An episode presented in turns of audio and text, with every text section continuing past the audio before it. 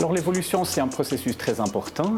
Et en étudiant les mécanismes de l'évolution, on peut mieux comprendre les êtres vivants en général, les êtres vivants dans leur fonctionnement, dans leur origine.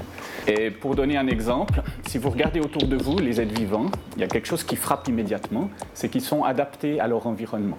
Par exemple, un oiseau, il a des ailes pour voler, et vous, vous avez un gros cerveau pour comprendre le monde, pour gérer des interactions sociales complexes. Alors ça, c'est une caractéristique extraordinaire. Pour expliquer les, adaptations, on doit remonter à Darwin, qui a eu des idées très révolutionnaires, très importantes, qui en fait unifient toute la biologie. Il y a deux, deux idées essentielles, centrales. Il y a l'ascendance commune, que tous les êtres vivants descendent d'ancêtres communs et accumulent des modifications au cours du temps. Et puis, il y a le processus de sélection naturelle. Le processus de sélection naturelle, c'est simplement qu'il y a des variations entre les individus. Euh, ces variations influencent les taux de survie et de reproduction. Et les individus qui survivent mieux, qui ont plus de descendants, transmettent leurs caractéristiques à euh, leurs descendants. Alors les traits qui sont favorables à la survie et la reproduction se répandent dans la population.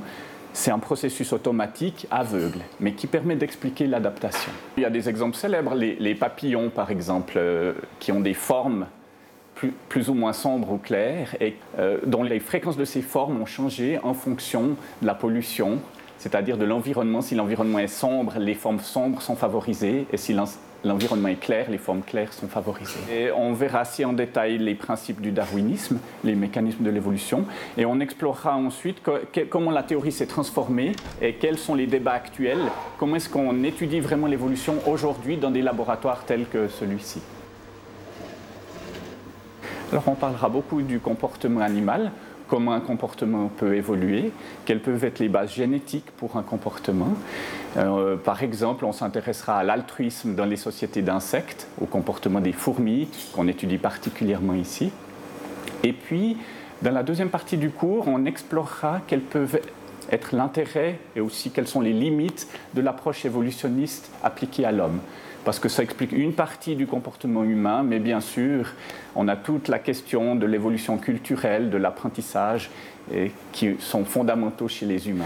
Alors, il y a d'abord un cours de 28 heures, euh, un cours ex cathedra, qui peut être suivi par euh, des étudiants de, de, nombreuses filières. Et puis pour les étudiants qui peuvent faire le module complet, le cours est complété par des séminaires qui auront une partie de travail personnel sur des textes, une approche histoire des sciences, un rapport avec des questions de la biologie moderne, et puis une partie qui consistera en des travaux pratiques, visites de laboratoire, excursions sur le terrain.